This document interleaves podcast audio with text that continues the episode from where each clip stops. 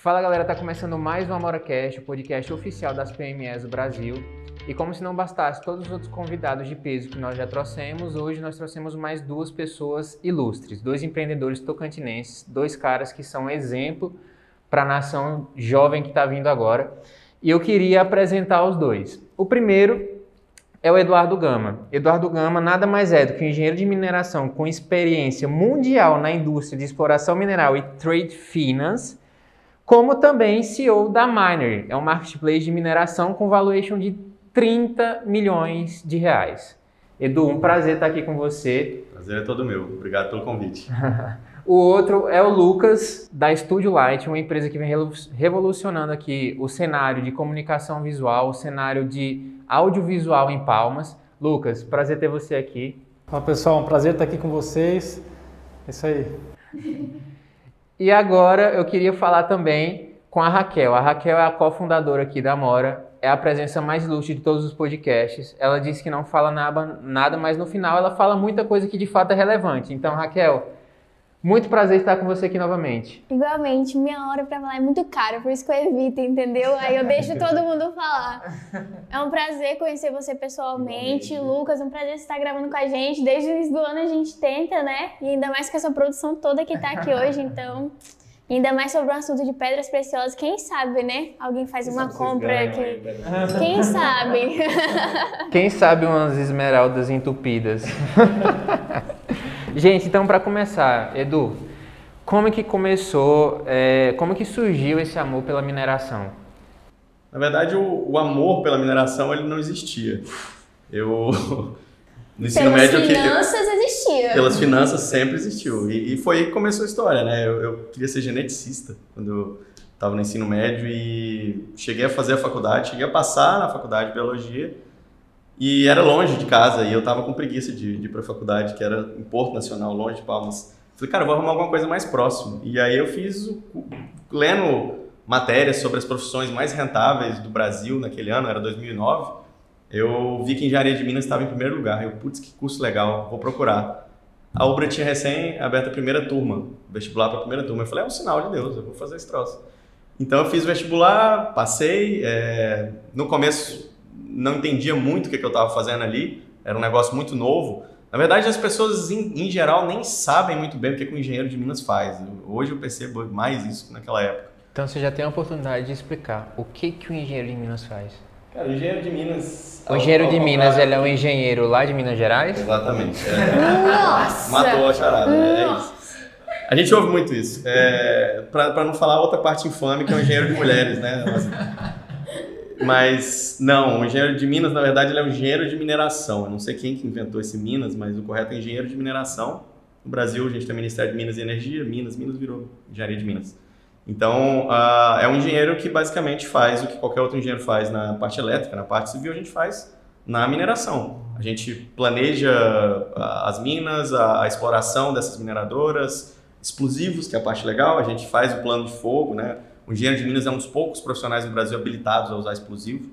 E é, basicamente a gente também atua na parte de encontrar essas mineradoras. Geralmente isso é mais o geólogo, se tiver algum geólogo deve estar bravo comigo uma hora dessa, mas o engenheiro de Minas também faz a prospecção mineral e basicamente tudo envolvendo uma mineradora em nível de gestão, o engenheiro de Minas está presente, né?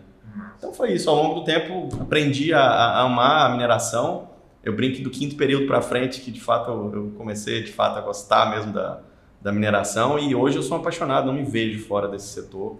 Mas você sempre gostou muito de tecnologia, né? Assim, pela, pelas conversas que a gente já teve, tipo, tecnologia assim, foi, sempre foi seu forte. Você já foi programador, eu você paguei, já foi designer. Para quem queria ser geneticista, né, que você falou, tinha que gostar mesmo. Não tinha outro jeito. Cheguei a querer ser astronauta, geneticista, era um rapaz ambicioso. É, e... Mas, cara, a paixão pela tecnologia sempre foi presente. Ganhei meu primeiro computador, eu acho que eu tinha 9 anos de idade. Glorioso AMD K6. É, você nem deve ser dessa época. Mas, enfim. É... Acho que eu tava andando de bike, aprendendo a andar de bike. Sempre esteve muito presente na minha vida a, a, a tecnologia. Sempre gostei de desmontar as coisas, montar. E eu paguei minha faculdade trabalhando com web. Então, é, eu sempre tive isso muito presente eu queria explorar novos horizontes, queria ir para outros setores, né? Eu não queria seguir. Na época não era um, uma boa carreira para seguir. Não é hoje igual o profissional da TI é um cara mega ultra valorizado. Na época não era. Não era. Você era o menino do computador. Não tinha nenhum tipo de O valorização. mesmo que cria o site é o mesmo que arruma o impressor. É o mesmo.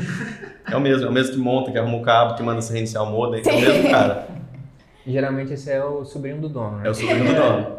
Isso quando você não faz um belíssimo site planejado, tudo bonitinho dentro do grid, o cara. Ah, mas o meu sobrinho fez um melhor, com gatinho. com-" Então eu falei, cara, quer saber? Aí eu ainda pensava, eu vou ser engenheiro que nunca vão ficar me botando o dedo no meu serviço. De fato, realmente é bem melhor. O cara não, realmente não quer opinar sobre que você Tá. E nessa, e nessa, nessa jornada tua com mineração, você já atuou em várias áreas, né? Tanto lá próximo mesmo da mina, como Sim, também sim.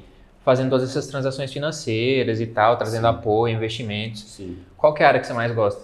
Cara, eu, eu ah, sempre gostei de estar fora do escritório, que é uma coisa muito boa de engenharia de Minas. Você praticamente fica mais tempo em campo do que no escritório. Só que eu também percebi que eu não queria ficar só no campo. Eu gosto de um, de um escritóriozinho ar-condicionado, então eu falei, pô, aí tá complicado. E aí foi quando eu descobri o Trade Finance, que é o que? As operações financeiras por trás da mineração. E esse é um universo muito extenso. O Brasil ainda é muito fraco nisso, os maiores países nisso é definitivamente Canadá e Austrália, né? Você tem as maiores bolsas do mundo de mineração, que é a TSX, você tem bolsa em Xangai. Brasil é muito fraco, a B3 você tem uma ou outra mineradora lá dentro. Então, ah, é um mercado super incipiente no Brasil que eu vi uma oportunidade muito grande e eu me dediquei a aprender sobre o mercado financeiro, que é o calhou de hoje ser a bola da vez, né? Hoje o mercado financeiro, todo mundo é, é meio técnico de futebol e, e trader. Day trade. Então, assim, é, foi um bom momento. Eu até comecei a estudar antes do boom, foi em 2016 que eu comecei de fato a, a investir muito nisso. E hoje eu invisto boa parte do meu tempo tentando viabilizar aí essas operações entre mina e mercado, que né, é um negócio que ainda Pelo que, pelo que você tem falado, é basicamente o que a Miner faz. Pelo que, pelo que você falou, é como se você, desde o início da carreira, você estivesse fazendo ali, rodando um MVP do que seria hoje a Miner. É, isso não foi planejado, né? Foi uma, uma sequência de, de, de eventos ah, do destino aí, né? O destino quis que fosse assim. Mas é impressionante como desde o começo da minha carreira parece que tudo me preparou para a miner. É, eu, eu conheci muito a vida da mina. Eu antes eu já tinha um background de tecnologia, ou seja, eu sabia como a tecnologia de fato pode agregar e ajudar. Eu vi isso acontecer em diversos cenários. E eu trabalhei dentro da mina, entendi os problemas da mina. Eu trabalhei entre a mina e o investidor, ou seja, eu fui sair de Palmas para ir para um fundo, trabalhei um tempo nesse fundo, que foi uma escola gigantesca para mim. Eu pude conhecer minas fora do país, Amazônia Legal inteira, Amapá, Rondônia, tudo que você pode Serra pensar. Pelada, você conheceu? Cara, Serra Pelada não, porque a Serra Pelada tá, Fechou. tá desativada, né? Fechou. E, então não tem muito o que ver lá. Mas é realmente a, a maior mina do Brasil? Ou como é o campo de mineração? Não? Não, Existe muito hoax, né? Que são aquelas informações, eh, desinformações por trás disso tudo. A Serra Pelada foi um evento épico para mineração mundial. Foi realmente uma coisa de filme. Mas é isso. O- Teve o tempo, era uma anomalia, existia aquela mineração ali garimpeira, massiva, né? Aquilo parecia um formigueiro. Você pode ver as imagens da época que parecia um formigueiro. É, não é só ouro, como o pessoal disse, tinha paládio também, que na época eles chamavam de ouro branco, que é um metal que está ali associado com, a, com, a- com ouro. E o pessoal jogava fora esse paládio, o paládio acaba que às vezes ele vale mais, mais que o ouro, dependendo do, do- do movimento de mercado. Então, assim, a Serra Pelada realmente foi um, um marco histórico, mas acredite, a história da Serra Pelada está morta. Hoje existe uma briga grande lá de garimpeiros, ah, existem cooperativas que ainda esperam ter algum, algum ressarcimento desse valor, desse, desse, desse dinheiro que dizem que foi roubado deles na época. Não opino muito, tá? Porque isso aí realmente é uma questão muito mais política do que técnica. Mas é isso. Foi um- um evento histórico brasileiro que passou e agora a gente tem que olhar para frente. Realmente não, não diz mais nada. Não, não existe nenhum número expressivo sobre a Serra Pelada que influencia a mineração nos dias de hoje. Hum, saquei. Lucas, o que, que você acha, mano? Eu nunca imaginei que, tipo assim, Serra Pelada não era de fato o mais importante. Porque, tipo, pra gente que é do senso comum, eu que não sou engenheiro de Minas, falo, mano, Serra Pelada foi o, uau, né? Tipo assim, eu até perguntei pra Edu antes do podcast se tinha realmente muitas minas aqui no Tocantins e tal. Ele disse que hoje tá começando a bombar principalmente o minério de Certo. ferro, né? Então, mano, o que, que você acha disso? Tu que é da, da parte de audiovisual mesmo, trazendo um tema sobre mineração e falando, tipo, mostrando que não é um mundo tão, tão distante da gente, né? Tudo Tá tem muito minério. presente, muito presente. Uma coisa que eu até estava conversando com ele antes da gente começar é que eu gosto muito de acompanhar essa parte de mineração através dos, dos seriados que são trazidos através da lá dos Estados Unidos, né, na, na TV a cabo. Eu gosto muito daquele Febre do Ouro e foi através dele que eu comecei a entender como que funcionava um pouco mais sobre a mineração, né? Então eu achei muito interessante isso. A gente até estava falando sobre isso e de repente é um, é um território inexplorado no Brasil referente a essa parte da mineração, porque não é só ouro, né? Não. E tem muitas outras coisas a explorar e de repente mostrar através de um de umas filmagens, através de uma série, mostrando as etapas, mostrando esse terreno que muitas pessoas, a grande maioria não conhece e nem sabe como que funciona, né? Seria uma maneira muito interessante de, de disseminar esse trabalho que movimenta a economia de uma maneira absurda, né? Eu sinto falta de um trabalho aqui no Brasil também de produção, por exemplo, de tirar essa ideia de que mineração é só garimpo, entendeu? É só exploração. E você pode falar bem melhor do que isso, mas não é garimpo, não é só exploração, não é trabalho infantil. Na Esse- verdade, deixa eu só pontuar antes de você falar. Na verdade, eu até pouco tempo, mano, acho que até 2018 mesmo, antes de conhecer, pra mim mineração era isso, velho. Era garimpo. Era Mas os na caras cabeça, na Legal. cabeça de Era muita os gente. caras é. era os cara de bermuda jeans, indo lá pra meio daqueles laguinhos lá, todo negócio com peneira batendo. Então eu sempre pensei que fosse isso. Então quando eu vi, tipo, abri o curso de engenharia de Minas, se não me engano, na UFPB. Falei, mano, engenharia de Minas. Eu vou ficar lá com os caras, mano. Uns garimpeiros, Cara, né, cara? Faz sentido algum, entendeu? E Quantas eu sacudidas sempre por achei- segundo o cara tem que fazer, eu né? sempre Os achei que cálculos. era isso, velho, entendeu? Aí conhecia do engenheiro de Minas e tal, e aí foi conhecendo a mar e tal. Ah, velho, não é isso. Existe de fato ali uma diferença muito grande entre o- a mineração como a gente conhece senso comum, que é esses mineradores que a gente via foto em Serra Pelada, e existe a mineração profissional que de fato é o que move o mercado, né? E a gente vai além. é, Existe sim a diferença entre o garimpo e a mineração, inclusive legalmente, né? Você tem a PLG, que é a permissão de lavra garimpeira, e você tem todos os outros licenciamentos para empresas. Ou seja, existe um tipo de licença para garimpeiro. Então, por definição, eles são diferentes. O garimpeiro é diferente da mineradora. Garimpeiro é o freelance. É o freelance, é o PJ. Garimpeiro é o PJ. E só que assim, é, é errado falar que garimpo é ilegal. Porque como eu acabei de falar, existe uma licença para o garimpeiro. Então, dentro do garimpo você tem ainda subdivisões, que é o garimpo ilegal e o garimpo legalizado. E o garimpo legalizado é muito grande no Brasil. No Pará você tem cooperativas muito fortes, em Rondônia, no próprio Nordeste todo. Nordeste, boa parte da casterita que é explorada, caste- casterita, para quem não sabe, é o estanho né, de solda ali. Então é o minério que você tira o estanho. A casterita ela é quase toda garimpável ali no, no Nordeste. Você tem diversos garim- garimpos, grandes garimpos que, que operam. Rondônia também, Rondônia tem grandes garimpos, Pará tem grandes garimpos. E, então é errôneo e é um problema, porque eu não sei se vocês lembram na época do Temer, o Temer tentou aprovar a RENCA, que é uma área de proteção, que ele queria transformar numa área de mineração. E Gisele, Leonardo DiCaprio foram para a mídia proteger a Amazônia, eu gostaria muito que a Gisele e Leonardo pisassem na Amazônia um dia e entendessem que em uma região onde existe garimpo ilegal, o dano dentro da- da- dos afluentes, o dano, a pegada ambiental que fica é gigantesca. Então, se você permite que mineradoras internacionais, mineradoras legalizadas explorem, você tira o garimpo. Ou seja, consequentemente, você está protegendo mais a natureza do que deixando esses garimpos ilegais existirem na região. Então, existe um desconhecimento da opinião pública muito grande a respeito do que de fato é garimpo, do que de fato é mineração. É, mas, enfim, a mineração brasileira não ajuda, porque você teve eventos aí complicados, os maiores desastres dentro da mineração, os dois foram brasileiros. Então, a gente mistura muito a imagem da mineração com isso. Só que vale mencionar que todo reflexo disso que aconteceu é de um outro tempo. Você está falando de barragem que começou em 64, 66, até antes. Pô, era outra cabeça, não falava em meio ambiente naquela época. Então, assim, não existia uma preocupação com essas barragens. Então, isso que, que aconteceu foi, foi uma herança de uma outra era. Obviamente, tem culpa atual. O pessoal deveria ter feito um, um trabalho de mitigação desse problema, mas não fizeram. Então, a gente ficou conhecido aí por, por ser um país que causa desastres naturais, que, que é uma mineração irresponsável, o que não é verdade. A gente tem uma mineração muito boa no Brasil, a gente tem empresas que são referências mundiais, assim como o agro.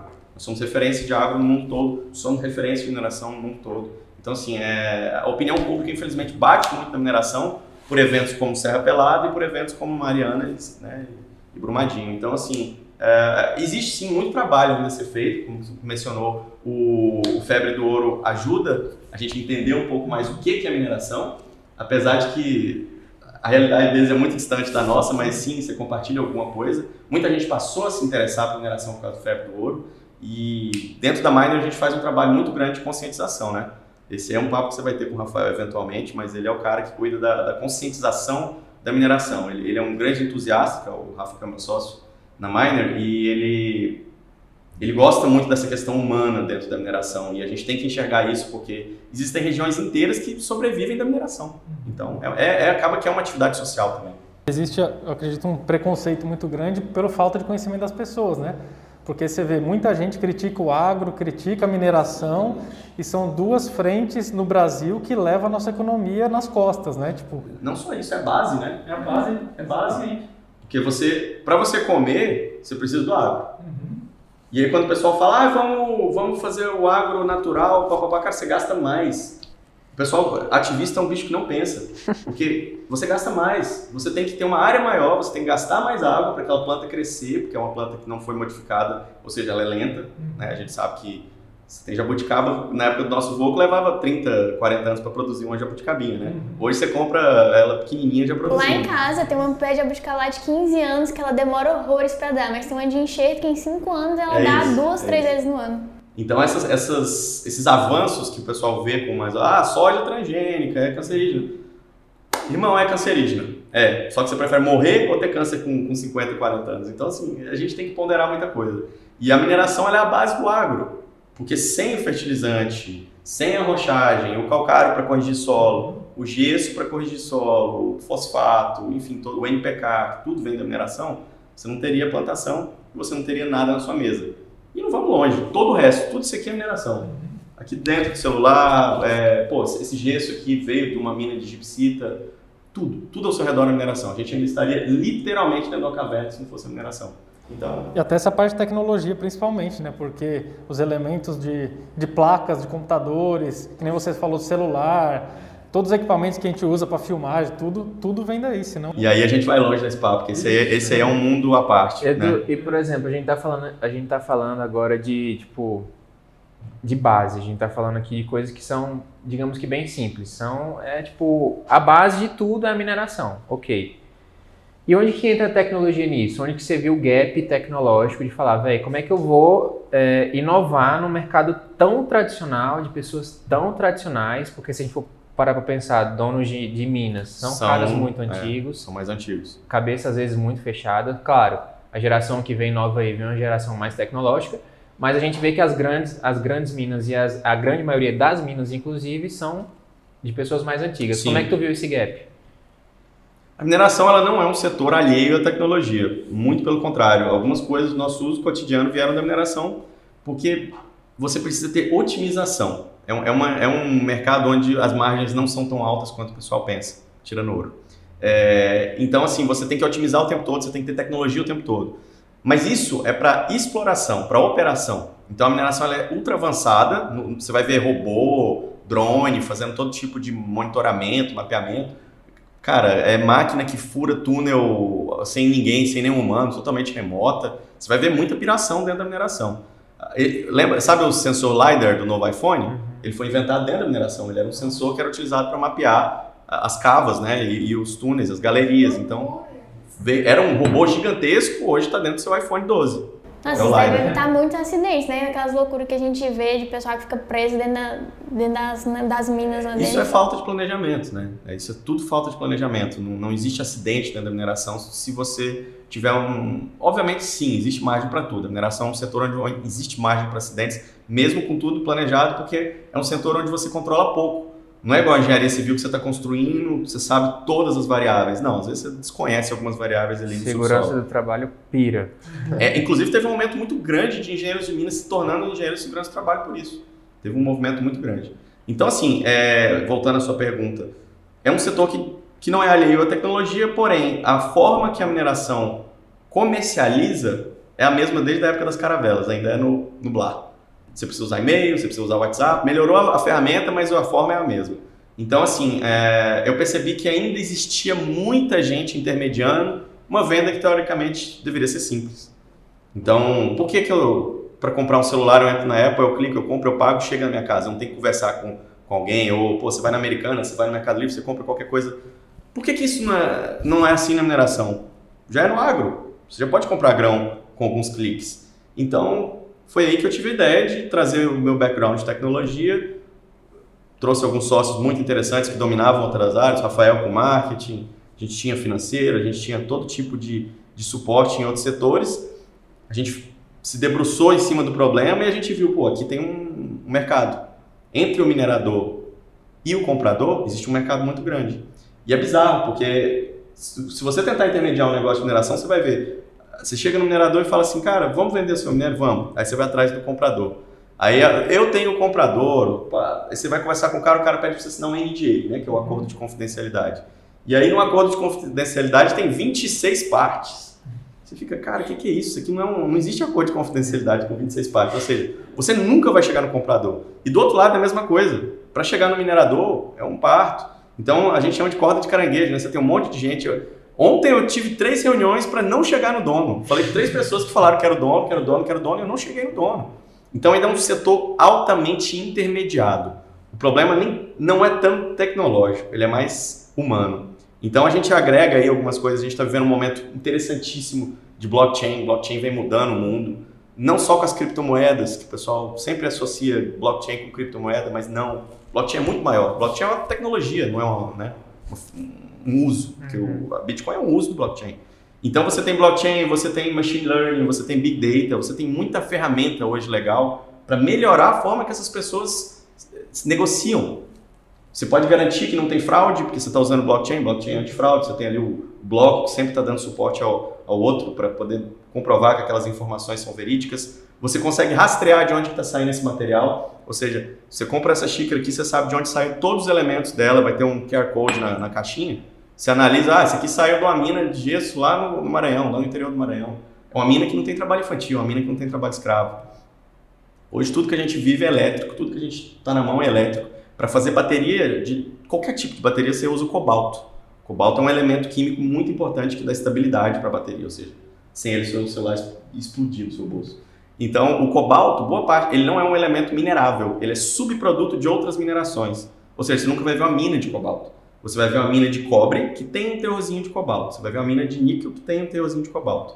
E a maior exploração de cobalto hoje é no Congo, na África, que é uma zona de conflito.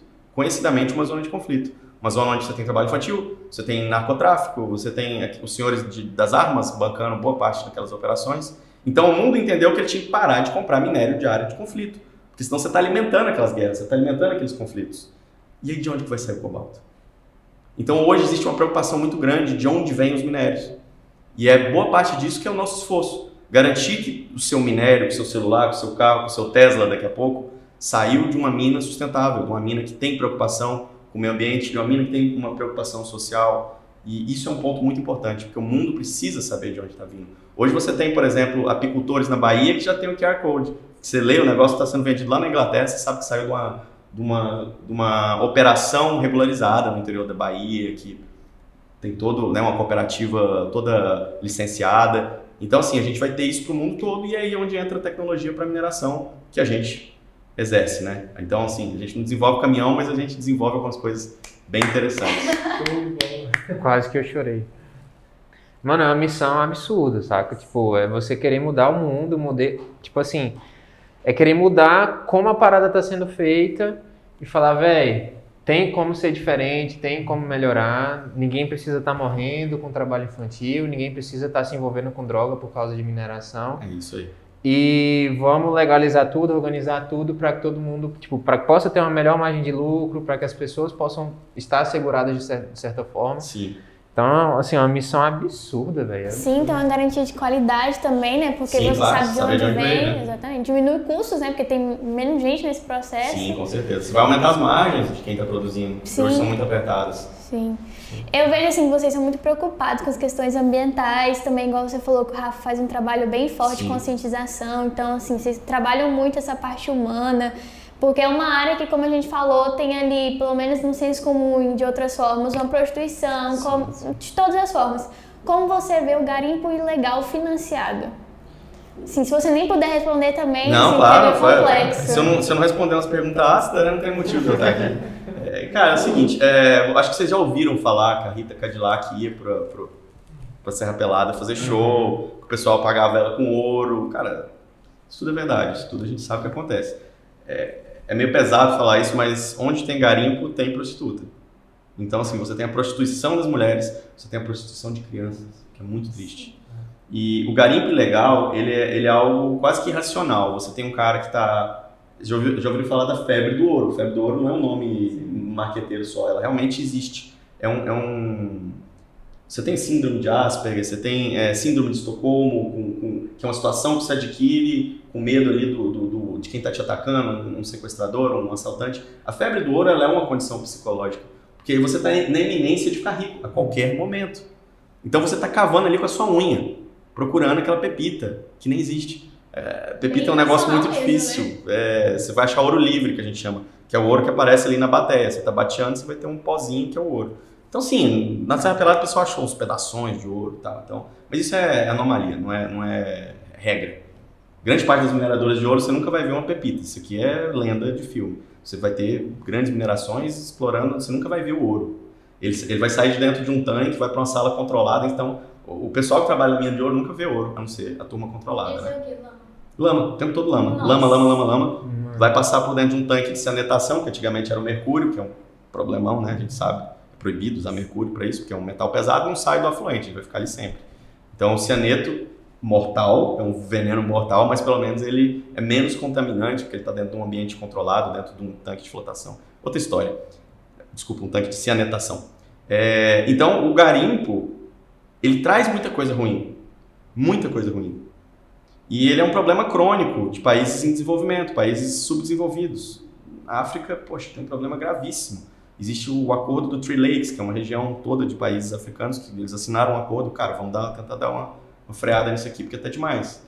Boa parte da nossa certificação a gente desenvolveu vendo o que, que eles fizeram na África. Porque é aquela coisa, se funcionou na África, funciona aqui. Na teoria. Então, assim, é, o garimpo ilegal é um problema social. Ele não é um problema fácil de ser resolvido. Porque existem regiões onde isso é enraizado. No Parazão É subsistência de algumas famílias. é subsistência, é subsistência de fato. Então, assim, é, recentemente eu tive na Serra da Carnaíba, que é uma região de garimpo. É uma região um pouco mais organizada, tá? É um garimpo que começou de modo mais organizado, já foi bem bagunçado, hoje é mais organizado. Mas, cara, em breve a gente vai soltar umas imagens aí, a gente gravou um mini documentário lá. E eu fui no fundo da casa de uma pessoa que tinha um buraco, um túnel, um shaft que a gente chama, no fundo da casa da pessoa. Ou seja, no quintal dela tem uma mina de esmeralda. Isso é inacreditável. Quando me falaram, Ioca tem uma boa experiência com mineração, eu já rodei uns negócios esquisitos. Quando eu vi aquilo, foi assim, explodir a mente. E você vai ter os quigilas. Edu, e como é que descobre, mano? Eu Cara, tenho, eu- tipo assim, eu tenho uma casa, aí eu. Põe esse negócio verde aqui e acha a minha. Como é que não, é isso? é o contrário. Eles acharam na serra, plantando, não, não tem ainda a origem muito definida. Talvez você conversar com o Dr. Osmar, que é o geólogo da região lá que entende tudo, ele vai te falar essa origem, mas ela, ela diverge. Mas então, acharam a serra, a serra tinha esmeralda e a cidade construiu em cima da operação da esmeralda. Ou seja, o pessoal foi construindo casa, porque do lado era onde ele operava, e de repente também tinha um túnel no quintal da casa desse cara. Isso é propriedade de quem? É, é uma, é uma pergunta bem capciosa, porque boa parte é invasão, mas hoje é legalizada, a Serra Pelada vem lá de, da década de 60 para trás. Então hoje boa parte está legalizada e você tem as PLGs que eu mencionei, que são as permissões de lava garimpeira. Você vai olhar na, na- na frente das casinhas, vai ter uma plaquinha, processo, número tal. Então eles são bem organizadinhos hoje. E você tem esses garimpos, você tem mineradoras um pouco maiores, como é o caso dessa que a gente visitou, que a gente fez o trabalho. E o que sobra desse garimpo, o rejeito, aquelas rochas que ninguém quer, é jogado, aquilo ali é depósito. Então você tem os quigilas, que são o quê? Geralmente idosos, crianças, mulheres, ou até um cara que está meio enfermo, que não tem mais força para trabalhar. Cara, é uma cena de filme. Você vai ver um monte de, de pneus, assim, cheio de água, é, numas pilhas, e o pessoal fica lavando ali aquelas pedrinhas procurando esmeralda. Porque nesse rejeito, acha? sabe os catador de lixo no lixão? O cara tá fuçando ali procurando alguma coisa de valor? Muito parecido. É uma cena muito parecida, acho. Na visita eu achei. Você vê que bizarro, a gente tava chutando assim, a gente achou uma esmeralda. Coisa mais linda. E, então, assim, é, é subsistência de toda forma que você pode pensar. Do garimpeiro que está sustentando a família, da senhorinha que não tem como sustentar a família porque, pô, aposenta é pouco. Mano, deve ser horrível, velho. Imagina, você tá ali, tipo, é o que sobrou, você É que tá sobrou. vendo ali, É se sobrou. acha É alguma muito coisa. Mano É. do céu. A gente filmou, a gente fez umas imagens bem legais, a gente espera em breve poder compartilhar com todo mundo, mas foi um- realmente uma, uma experiência de vida ali, aquele, aquela vivência daquele pessoal. Isso acaba deixando também as pessoas meio que viciadas nisso e nem buscam outras alternativas, né? Exatamente. Então, se ela não acha, ela fica na pobreza. Se ela acha, passa fome. passa fome, passa, faz, fica lá o tempo todo para ninguém tomar o dele, o lugar dele também, né?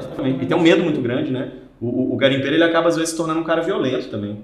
Porque eu já tive alguns acidentes com garimpos, de chegar na região e o cara achar que eu sou uma fiscalização, uma coisa assim, o cara ficar meio nervoso, porque o cara tá tomando remédio para ficar acordado, o cara tá usando droga, é, droga nesse- ne- nesses ambientes é muito comum e é complicado. É complicado, porque você tem um, violência, você tem estupro, você tem é, tráfico de pessoas, tudo que não presta, cara, está relacionado a- a- ao garimpo ilegal. Mas eu acabei de falar, por exemplo, de um garimpo que funciona como realmente fonte de subsistência da comunidade. No Pará você vai ter alguns muito interessantes, assim como você vai ter uns muito violentos também. Então você vai ter dos dois. Por isso que eu peço que as pessoas entendam que existem dois mundos, existem dois garimpos. Uma vez um amigo meu me falou, ele trabalhou é, ligado nessa área de tecnologia, assim, mais um background, né? Mas ele, ele falou que ele foi para um. no Pará, eu acho que era próximo da Amazônia já, que existem cidades dos que são legalizados, eles fazem cidades com estruturas, escolas, é, médicos, bem completo para as pessoas que trabalham na empresa que mexe com toda essa parte Exatamente, né? exatamente. Paraupebas é uma cidade que foi construída quase que, que, é, não era nada até a Vale chegar. E, e, sim, você pode dar exemplos menores, cidades menores, né? Você tem Curionópolis, diversas cidades que atividade de mineração, não só garimpeira, como a de mineração também, moldaram a região. A gente tem um caso aqui no Tocantins, Bandeirantes, que é uma cidade próxima de Araguaína. Eu desconheço alguém na cidade que a renda não venha da mineradora tem uma grande mineradora de calcário na região e a cidade toda vive deles. Então, assim, é, é muito comum você ter essas cidades aí que se desenvolveram em cima da atividade de mineração na região. Edu, a gente vê muita renda saindo, tipo, das mineradoras e indo para para famílias que são, como é que você falou? Quigilas. Quigilas. Famílias que são esses quigilas para os mineradores, para os garimpeiros, para todo mundo. Então a gente vê que são pessoas que elas não detêm, é, tipo, estudo suficiente para ser o engenheiro de Minas, para ser outras pessoas que vão estar dentro da operação. E, logicamente, são pessoas que também não detêm conhecimento de tecnologia. Sim. Como que é, qual que é- como é que é esse desafio de você empreender numa área extremamente tradicional para fazer intermediação de compra e venda com tecnologia? Tipo, vocês têm uma plataforma web Sim. onde o minerador ele vai entrar lá, Expor vai produto, vender, vai é. expor o produto dele, tipo o Mercado Livre. exatamente. E o cara que quer comprar vai lá comprar. Beleza, você falou, ah, hoje é pelo WhatsApp, o cara fala tal, ou se não fala com um dos Aham. possíveis donos, Aham. 30 pessoas para chegar no cara. Mas, tipo assim, como é que você vai chegar no cara e falar, cara, hoje você pode fazer assim, assim, assado, você faz uma reunião, como, como que É um funciona? desafio, é um desafio muito grande. É, facilita o fato de eu ser engenheiro de Minas, ele me ouve melhor. Né?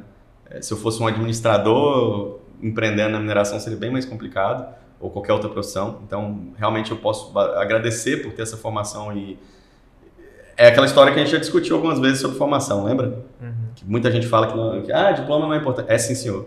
É sim, senhor. Para alguns setores é muito. O cara não fala, nem abre a porta para você se você não, não sabe o que você está falando. E para você provar que você sabe o que você está falando, você tem que ter um diploma embaixo do braço. Alguns setores tradicionais ainda são muito assim. Então, é exatamente, começa aí o problema. Você tem que ser formado para poder estar falando com esse cara, que não vai ouvir qualquer um. E segundo, esse cara ele, ele é muito resistente à tecnologia e a mudanças, principalmente. Tecnologia ele aceita bem, o problema é mudança. Então, assim, a- alguns ainda falam comigo, pô, mas como é que eu vou sentar com o meu cliente, tomar um café com ele, vender o meu produto? Eh, Onde é que eu vou mostrar o meu diferencial? E aí é onde eu começo a explicar que o diferencial do amanhã não é esse. Sentar e beber um café com, com o cara, todo mundo pode fazer. Só que daqui a pouco você vai mostrar que a sua mineradora é legalizada, que a sua mineradora tem uma preocupação com o meio ambiente, que a sua mineradora tem um padrão de qualidade, coisa que às vezes seu vizinho não tem. Então, o mercado está se tornando mais competitivo.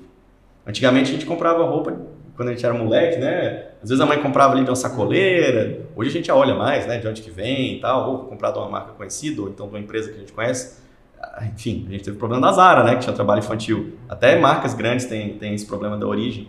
Então, o futuro, eu acredito que o futuro seja esse. Você tem que saber de onde você está comprando, que é isso que a gente estava falando agora há pouco. Então, esse é o argumento que tem que entrar na cabeça do minerador. Que no futuro, como que ele vai se... O futuro que eu falo é daqui a dois, três anos, tá? Não pensa que vai muito longe, não. É curto prazo. Daqui a pouco ele vai ter que se diferenciar. Ele vai ter que provar que ele está cumprindo algumas diretrizes. E, e, e, vai ficar competitivo.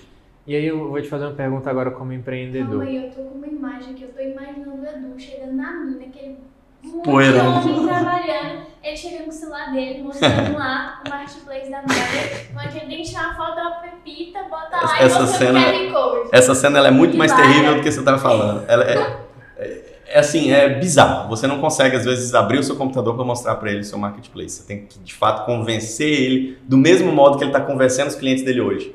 Você usa a arma dele contra ele. Porque ele, ele, ele tá ali no Blar. Sim. Ele não está mostrando minério nenhum quando ele vende. Então você tem que convencer ele primeiro. E aí, às vezes, é o filho dele que vai ver o marketplace.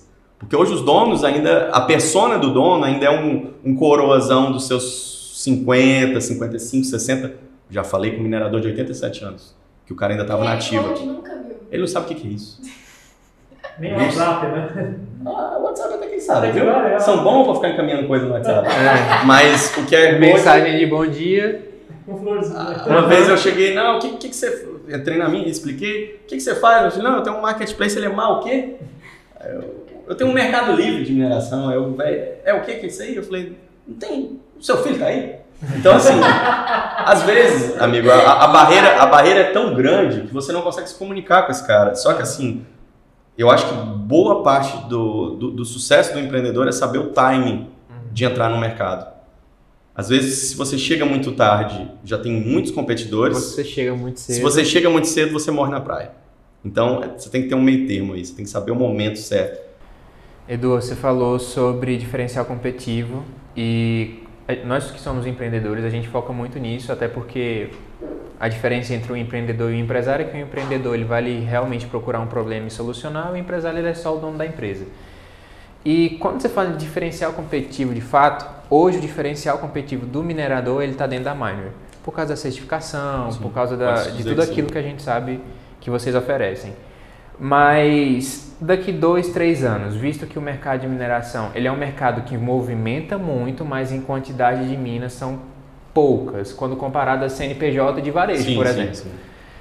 Como que você vai defender essa sua tese daqui 3, 4, 5 anos? Todo mundo está lá dentro e aí, qual que é o diferencial competitivo? Bom, a Se graça, é né? a graça é que existe o mundo, né? Você não precisa ficar limitado ao Brasil. Hoje no Brasil você tem cerca de 9.400 e alguma coisa mineradoras. Deve estar chegando, isso já deve estar chegando em 10 mil depois do esse levantamento de 2018 para 2019. Então a gente já deve estar chegando nas 10 mil.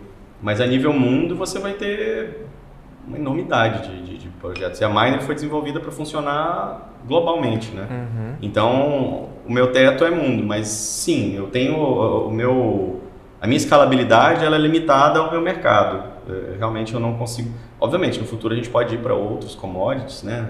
É, é- é o, é o caminho natural para qualquer marketplace. A gente tem alguns marketplaces de agro que devem entrar em mineração daqui a uns anos, enfim.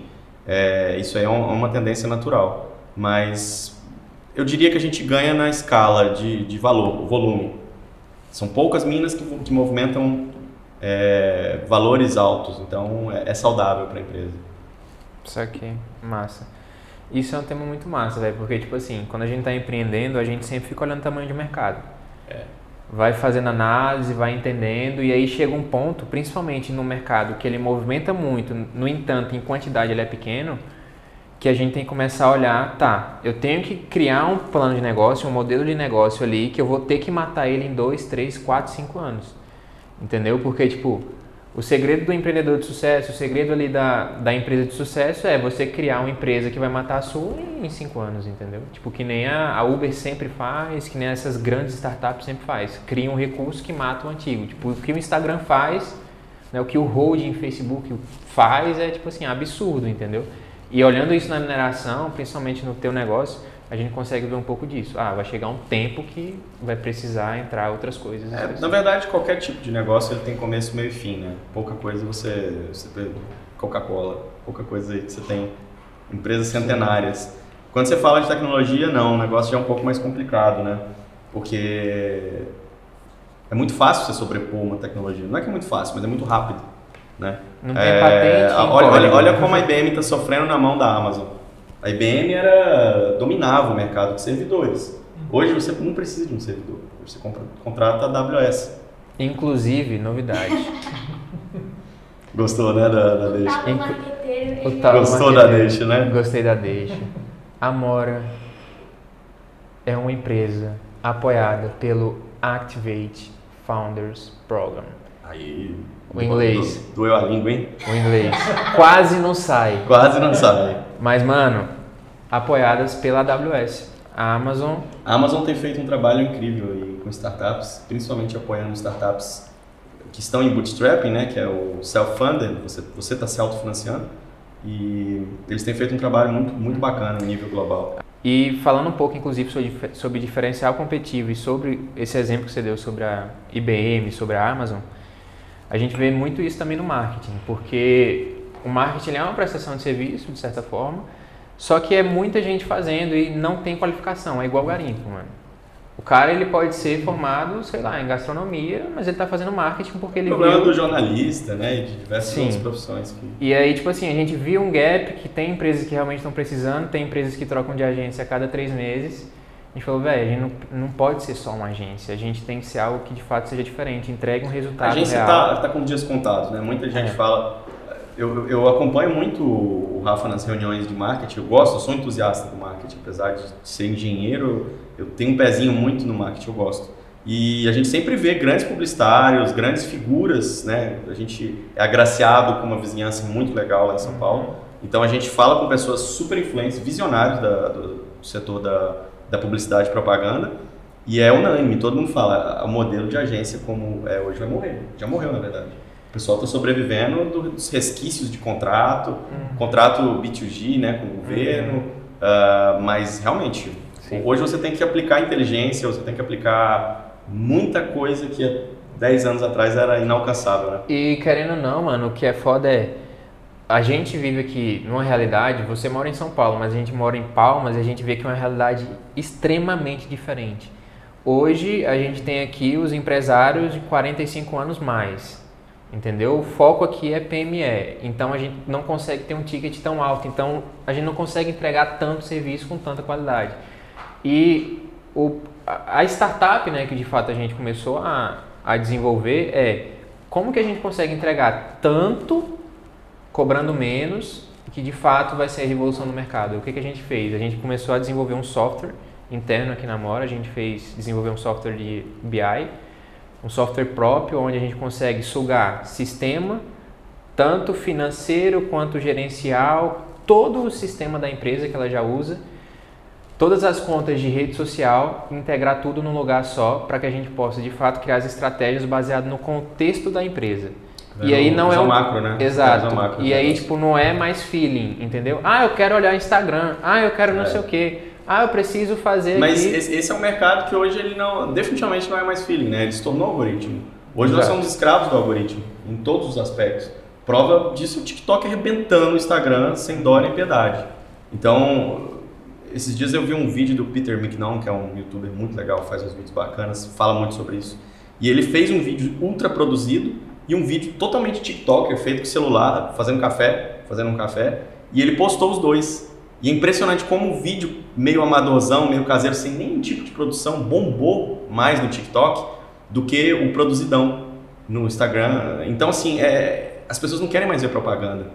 Elas, elas querem cada vez mais... Personalidade. Até o critério humanizar. de qualidade já mudou muito. Muito. muito. Porque um vídeo padrão TikTok não é um vídeo produzido para uma imprensa, por exemplo. O cara literalmente não produziu nada. Ele, ele gravou e postou. Exatamente. Ele, ele, o Peter mesmo faz uma brincadeira que no tempo que ele estava procurando fazer uma thumbnail, a miniatura para o vídeo dele do YouTube, que o pessoal gasta muito tempo, título e, e, e miniatura do, do, YouTube, o pessoal gasta dias. Ele disse que o sócio dele gravou um vídeo pro TikTok, editou, postou e já estava com 250 mil views. No tempo que ele estava escolhendo a miniatura. Então ele falou que é, é muito interessante é, é, esse tipo de, de, reflexão, porque você percebe que o mercado, cara, ele, ele é implacável. Ele é implacável. Agências que estão gastando milhões com mega produções, eles estão apanhando um adolescente de 13 anos fazendo um vídeo com o celular dele no quintal da casa. Então, assim, eu acho que a gente vai ver uma boa evolução pela frente. Sim, com e vocês estão num momento muito bom de investir em tecnologia para esse mercado, porque eu acho que entender a cabeça, que em outras palavras é o algoritmo, as pessoas hoje são algoritmos, né?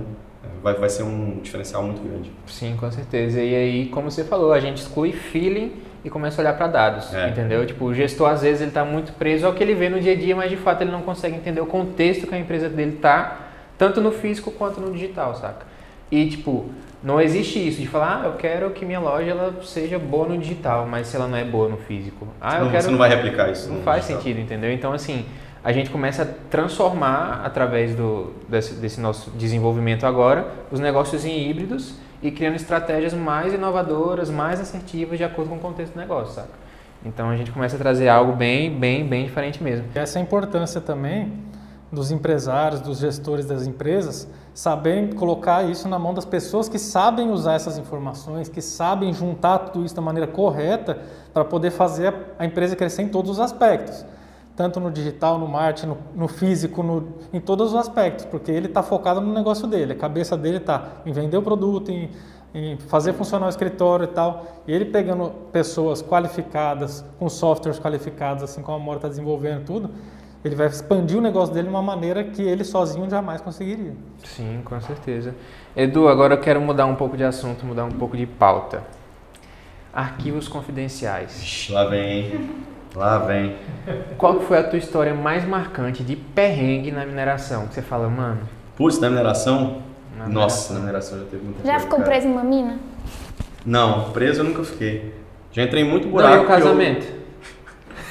Aí você me complica, hein, cara? Essa hora vai chegar, fica calmo. Fica calmo. Não, preso numa mina, né? Essa, essa foi boa, foi um trocadilho, eu vou te dar pontos por essa. É, mas não, não, ah, nunca fiquei preso em túneis, até porque costumo não entrar em buracos que eu sei que eu não vou sair. Então, é, é, um, é um, ponto muito importante de se observar. Você postou um vídeo entrando em uma agora que, nossa, me deu uma aflição tão grande, eu fiquei aquele, aquele é um shaft novo que o pessoal acreditava que tinha 70 e poucos metros e o negócio tinha muito mais. Chegava quase a 100 metros de profundidade. E assim, você vai ver o pessoal falando, ah, a mina é subterrânea de 3 quilômetros, mas ela não é linear, uhum. né? não é um buraco, um túnel, ela é um caracol que vai embora. Então você não tem aquele sentimento e de como profundidade. É que você desce? Normalmente o pessoal nessas de caracol, que são minas grandes, o pessoal desce de trator, ela é grande. Ah, Essa tá. é um buraco, cara, é literalmente um buraco com 100 metros de profundidade. Então assim, é mal cabe uma pessoa, é. você está preso num negócio que chama cavalo, que é uma, uma cadeirinha de, que eles fazem para travar no cinto, e tem um motor que te desce num cabo de aço. Só que eu vou falar para vocês, cara, quando você chega ali na metade, você fala, o que, que eu fui arrumar para minha cabeça? É um abismo, né? É um abismo. Você olha para baixo e vê uma luzinha. E é um, é um buraco que mal cabe a pessoa. Então, quem é claustrofóbico? Mas quando chega lá embaixo é. Não é tão grande. É, é úmido, é profundo, é escuro e a água está subindo. Porque tem uma bomba tirando a água. Você imagina, você já chegou no lençol freático. É um pesadelo. É um pesadelo. Para algumas pessoas é um pesadelo. Eu vejo isso como parque de diversões. Uma pergunta, uma pergunta séria. Engenheiro de Minas pode ser claustrofóbico? Pode, pode. Tem muito Consegue? engenheiro de Minas no escritório, né? Então. Ah. No curso, tinha um professor que fez uma coisa muito interessante, que foi levar a gente em atividade aqui na época onde tinha uma cooperativa, que tinha alguns buracos desses, hoje não tem mais. Uma mina comprou todo mundo. E ele botou todos os alunos para descerem nesse buraco. Impressionante como alguns desistiram do curso. Foi uma coisa assim. Eu acredito que tenha sido coincidência. Não acredito que eles tenham desistido por isso. Mas, mas eu acho que é isso, cara. Você, você tem que conhecer desde o do rudimentar, do, do manual, até as minas mais avançadas, para você de fato ter uma visão geral de tudo isso, né? Assim, cara, perrengue na mineração é complicado falar, porque eu já passei tanta coisa, cara, tanta coisa. Mas o mais hilário, aquele que tu senta na roda de cerveja e conta para todo mundo. Putz, essa aí teve uma, teve uma vez que eu fui descer num shaft desses e eu tava meio, era, era cru, era verde ainda. Mas você desce de dois, por quê? Porque é um pêndulo. Imagina você solta um negócio aqui, ele vai ficar batendo na parede. Então quando você está descendo de dois, você apoia com o pé e vai descendo. É normal, eles descem no dia a dia. Só que você imagina que isso para uma turma não era muito normal. Então, assim, cara, foi uma, uma tanto de risada eu descendo com esse, com esse cara nesse buraco. Eu falei, nessa última agora E é um de frente pro outro ou é um fica diferente de pro outro, né? Se fosse de costinha, eu acho que eu não tomaria, não. tipo paraquedas, né? Que desce cara abraçado, assim, né? É uma brincadeira bem interessante, né?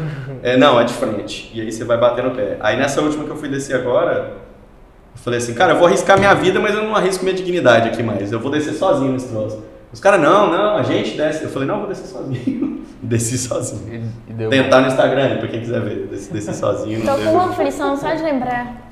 Mas enfim, a gente já passou, pô, garimpo, garimpeiro querendo pegar a gente. E agora o café que a gente serviu aqui, por que, que ele é melhor que o da Marner? Esse café aqui que você, que você me serviu? Exato. Então, eu vou contar uma coisa pra vocês aí que, que, que não, não podem apreciar essa maravilha, que é essa maravilha gourmet do Gabriel. O Gabriel ele tá servindo aqui em média 85 para 90 ml de café, ou seja, já tá mega diluído, né? Ele sabe que um, isso aqui você põe na metade da xícara, então para quem tá em casa e quer fazer um bom café, Quer aprender? Você, você- você não serve na boca, não. Pode servir aqui pela metade, daí vai dar mais ou menos a medida. Se, se você coloca Ah. 18 gramas de, de pó, você tem que tirar 36 na, na xícara. Esse é o ratio ideal. Hum. E aqui você coloca quase 90, então tá bem diluído. Então fica aí pro nosso amigo Fica aí a- a Amora. Am- Amora Barista aí, agora Agora fica- barista, agora no próximo podcast já teremos Vai acertar, né? Vai acertar. um café com... Mas ele, mas ele já tá muito melhor, porque esse cara bebia cápsula. Agora ele já tá pegando café recente, já tá moendo. moendo café. moendo, né? Você Tá lembra a marca da, da cápsula? Que ele usava? É. Três corações? Não, não? antes fosse, né? Que é aquela do extra. Meu Deus céu. Qualitar. Então, ele, ele servia pra gente falando que era três corações, né? Então, assim, você vê que é marqueteiro Não, mesmo, mas- o marketing é forte. O que, o que importa é você sentir o gosto. Se eu te der uma qualitar e uma três corações, você vai tomar as duas achando que é três corações. Você, né? Porque eu vou falar do é três corações, cara. é Você, um modelo né? novo que saiu agora. Você. Cara, é o Então, seguinte, cápsula, isso é uma coisa muito interessante de falar. Cápsula perdeu tudo que tinha de café ali, cara. O café, ele é uma, o café é uma cápsula, o grão de café é uma cápsula. Ali dentro você tem nitrogênio, você tem óleo, você tem fosfato, você tem diversos elementos. E óleos, óleos. Você já viu que ele fica oleoso? Uhum. Não sei se você já viu uma torra. Depois que torra, o café fica brilhante, bem oleoso, porque tem óleo. Então, se você moe, coloca aquele troço dentro de uma cápsula, ela resseca, não tem jeito. Por mais que seja no vácuo, eles falam que é no vácuo, é, não é no vácuo. Tem, tem furinhos ali, tal, tal. Alguma coisa está saindo. Então, assim, o café ele tem que ser recente.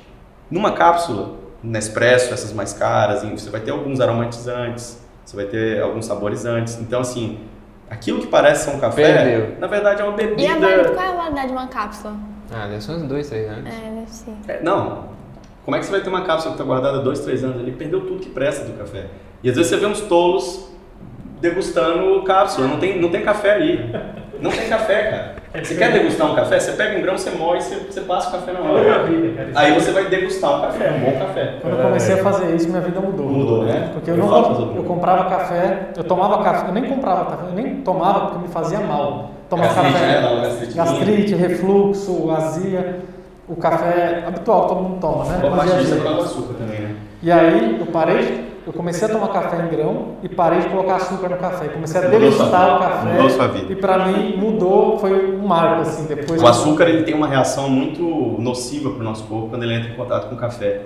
E você também tem a questão do café comum, o café que a gente vê na- na- na- nas prateleiras, ele é um café muito torrado. Esse- vai, vai numa cafeteria e pede um café especial, você vai ver que ele é marrom, ele não é preto. Exatamente. Porque quando você torra ele, na verdade você está tentando esconder as imperfeições. Porque o que sobra para o nosso mercado, infelizmente, o, o- café da cesta básica, ele é um café de baixa qualidade, que é o que sobra do tipo exportação. Eles exportam o que tem de bom e jogam para o mercado brasileiro o que sobra.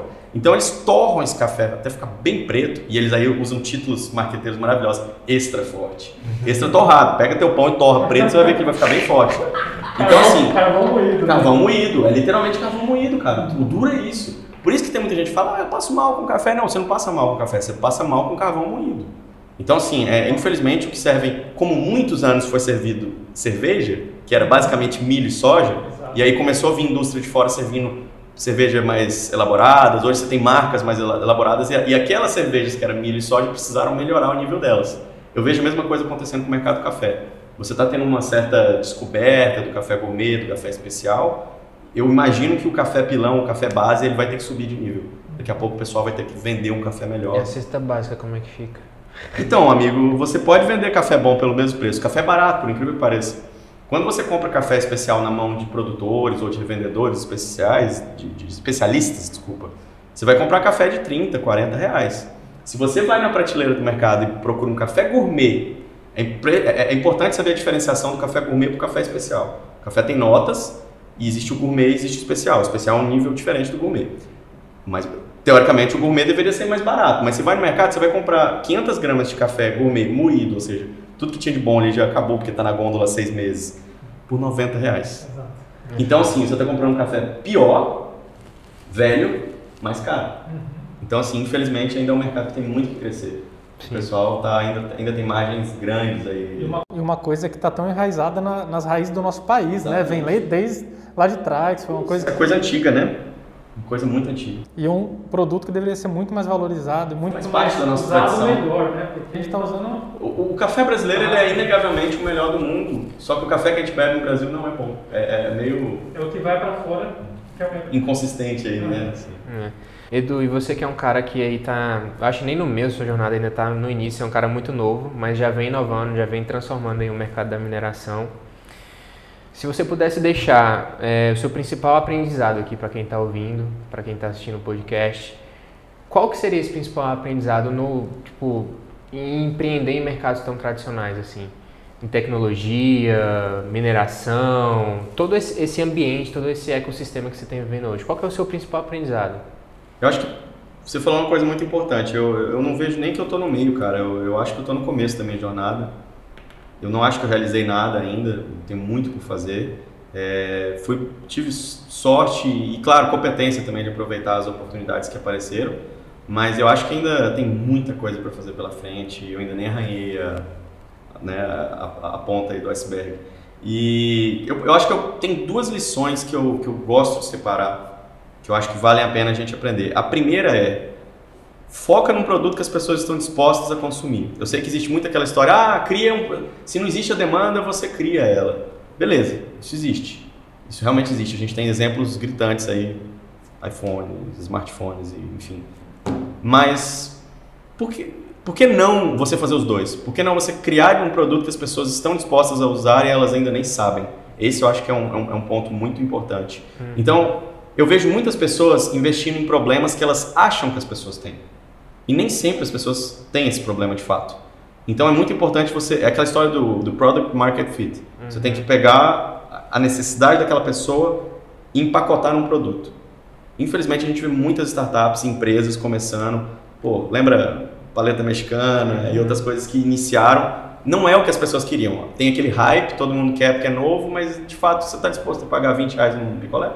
É Nem sempre. É o falso positivo, né? falso fala. positivo, exatamente. Eu acho que esse é o principal. Você não deveria estar investindo tempo num produto que as pessoas não estão dispostas a consumir. E o segundo, que eu acho que foi algo que veio muito recente para mim, eu até confesso que era algo que eu negligenciava no passado. Não negligenciava. Eu sempre fui muito ligado a isso, mas eu, eu talvez eu não tivesse uma noção tão grande da importância. Que se resume a uma palavra: pessoas. O pior problema que você pode ter dentro de uma empresa, o pior problema que você pode ter dentro de um negócio é pessoas. Como também o principal ativo. Mas é exatamente isso. Em construir esse ativo. Cara, você montar um time bom é 99% do, do desafio. Se você tem um time bom, você consegue vender até produtos que não são tão bons. A gente tem exemplos disso. Uhum. Então, assim, é, eu acredito que pessoas são bem mais importante de qualquer negócio, de qualquer empresa. Hoje eu tenho isso muito forte. Batem esse, esse ensinamento na cabeça da gente direto, mas a gente vê muito como algo distante. Ah, legal, realmente. A pessoa é bom, mas eu tenho a minha ideia de um milhão de dólares. A gente não vê as pessoas assim, não vou te falar minha ideia porque vai que você rouba. Irmão, eu vou te roubar como? Eu preciso ter um time para executar a tua ideia. E até eu fazer esse time, passou o tempo. Então, é, tem aquela história, né? Uma, uma bacia cheia de ideia vale 30 centavos realmente o que faz um negócio voar, o que faz um negócio dar certo são as pessoas envolvidas. Então, assim, hoje eu sou agraciado com um time maravilhoso, meu time faz milagre. São poucas pessoas, mas um cara vale por 10. São pessoas boas, né? Porque te aguentar. Começa aí, começa aí, né? Aí, aí, você já vê boa parte da qualidade desses Mas caras. é aquela coisa, velho. Eu acho que é um ensinamento que a gente tem que deixar para os empresários que estão vindo, que existe aquela pirâmide. E é muito simples. Primeiro, pessoas, processos, tecnologia. E não ao contrário. Tem empresa que a gente vê querendo colocar tecnologia na frente das pessoas e depois Essa- cria os processos. Essa inversão da pirâmide, ela, ela é muito comum. É. Então, muito assim, é focar, velho. Foca num time bom, foca em grandes advisors, um conselho bom se a empresa for uma empresa realmente grande. Sim. Traz um processo que seja consistente, que dê escalabilidade e depois você traz tecnologia que é para fazer automação e para, de fato, fazer o negócio escalar, entendeu? Obviamente você não pode negligenciar todos os outros processos, mas eu diria que não só como funcionários, mas com mentores, com parceiros, eh, sócios principalmente. Fica aí um adendo, sócios. Sócios são um problema. Você tem que saber escolher. E eu, eu vou ser enfático, sócios são um problema. Boa parte dos negócios morrem por, por problemas societários. É, o sócio, ele é muito parecido com um casamento. Uma boa mulher, ela te, ou te leva para o céu E ou te, ela te quando- joga para o inferno. E quando é sócio e mulher? Aí, irmão, é um problema que eu nem estou disposto a discutir. Esse, essa aí é, esse é um problema da- tipo seu. Esse é pra Tipo mais um seu. podcast. Esse aí é para mais um podcast. Então, assim. Mas eu acho que se der. Se for um bom sócio e uma boa esposa, pô, você acertou dois golaços, né? Então, assim, é, eu tive problemas societários na Miner até hoje, foram traumáticos de serem resolvidos. Ah, a gente segue amigo, alguns a gente segue amigo, realmente não deu certo por questões de mercado, mas a gente está tá tranquilo. Ah, mas eu diria que boa parte dos problemas que eu tive até hoje durante a trajetória da empresa foram societários. Eu gastei boa parte do meu tempo e energia resolvendo brigas internas entre sócios do que de fato focando no meu produto. Isso é um problema que eu vejo muita gente passando. Então, assim, quando você está com a ideia, quando você está animado, às vezes você vai topar apertar a mão do primeiro cara que acreditar na sua ideia. Não faça isso. Prefira esperar um pouco mais. Prefere, prefira achar um sócio que, tá, que tem fit com o teu, com teu produto, que tem fit com você. Não adianta você investir porque é o primeiro que, que estendeu a mão. Porque isso, isso sai caro lá na frente, porque você investiu tempo, você investiu dinheiro e chega lá no meio e você vê que não é o sócio ideal, às vezes você tem que matar a empresa. Acho que tem que crer nos mesmos valores, tem que acreditar nas mesmas coisas, né? Para poder de fato ser um sócio que vai te ajudar. Isso e, e complementar. Ele tem que ser um cara que complementa. Não adianta. Eu vejo direto startup que é três desenvolvedores, os três introvertidos não vendem, não. Desculpa, não vai funcionar. Você precisa ter o salesman, o cara que vai lá, o vendedorzão, o marqueteiro. Entendeu? Eu sou um cara super de campo, super técnico e o Rafa é o marqueteiro, é o cara da galera, é o cara que conversa É o com que todo, todo mundo. mundo gosta. É o cara que todo mundo gosta. Eu, eu, eu sou E o a quê? gente tem que saber isso, velho. A gente tem que saber nossa entendendo, posição. não. Quer você também? Eu não sou o cara que todo mundo gosta, mas e, pelo contrário. Quem que gosta? Eu não, Eu eu não sei. entendi, eu não entendi. Tem? Né? Eu fico É. Entendeu? E tipo assim, é, eu acho que todo mundo tem que entender o seu papel, mano. E eu falo não só nas empresas, mas na sociedade, na vida. E tem gente que força tanto a barra, velho, que termina se frustrando em, alguma, em Exatamente. algum desses pilares da vida. E na sociedade não é diferente, velho. Existe, por exemplo, eu e Raquel, nós somos sócios, mas, mano, todo mundo que conhece Raquel se apaixona, velho. E tá, tá tudo bem. Eu quero que no final a Só empresa dela, fature ter, 5, só dela 10, ser sua 15 vezes sócia e tá aguentando, a gente já fica. E, du- e duplamente, né? Você fica assim, essa, essa vai pro céu com triplo tudo, vai, vai Quando direto. a- ah, é mulher do Gabriel. Não, pode subir. Pode passar reto. Mano, e é mais ou menos assim, velho. Mas, Edu, eu quero finalizar esse podcast agradecendo pela sua presença. Eu que agradeço o convite, Eu acredito cara. que a gente aprendeu demais. Parabéns aí Não- pela iniciativa. Não só sobre gestão, mas sobre minério. Você deu assim, velho, você abriu os horizontes pra gente pra entender que tudo é mineração, que tudo é minério. Lucas, queria agradecer E que você. mineração não é só garimpo legal. Não é só garimpo legal. Muito importante. Exato. E Lucas, queria agradecer demais você também pela participação. Prazer, Por pessoal. tudo, mano, assim, toda a é- estrutura. pela Obrigado aí por pela montar, estrutura, montar toda a estrutura isso. pra gente. Valeu mesmo. E espero ter outros encontros pra gente trocar mais ideia, trazer outras temáticas que são realmente importantes, que realmente fazem sentido não só pra gente enquanto pessoas, mas tem que ser tão foda, mas tão foda pra gente, que para as pessoas que estão fora vai ser triplamente, quadruplamente pauta foda. aí, hein, sugerido. Na próxima fala um pouco aí sobre como que o pessoal, como bons profissionais, podem começar a se vender na internet, com vídeos, com... Que você manda muito bem nisso e eu acho que não- ninguém precisa nem falar que esse é o futuro, né? O Instagram tá saindo de foto para vídeo. Pre- Precisa falar alguma coisa? O futuro é vídeo, não tem o que falar. E vídeos curtos, né? Vídeos curtos, por favor, né? Não façam 60 minutos. Não colocam a tia do WhatsApp com áudio de 5 minutos. Então é isso, galera. Se você é, quer seguir o Edu na- nas redes sociais, Edu, como é que é o seu Instagram? Arroba Eduardo Gama, E se quiser conhecer a empresa? miner.com.br. Show. Combinado, Lucas, seu Instagram? Estúdio Light Underline Oficial. E para conhecer você mais, o cara que ele quer te contratar, como é que faz? Pode mandar uma mensagem para mim lá no Instagram mesmo. Você já responde e resolve Já tudo? respondo, resolvo tudo e a gente faz o projeto de acordo com, com a necessidade do, do cliente, da empresa. Top, perfeito. Gente, se você ouviu até aqui, compartilhe aí nas suas redes sociais, tira o print aí no seu Spotify, no seu Deezer, onde você estiver ouvindo, posta lá, marca a gente que a gente vai estar repostando. E se de fato gerou tanto valor para você, eu quero que você dê alcance de fato a essa mensagem, que você comece a aplicar isso no seu negócio, na sua vida. Show? Valeu, até o próximo podcast. Tamo junto.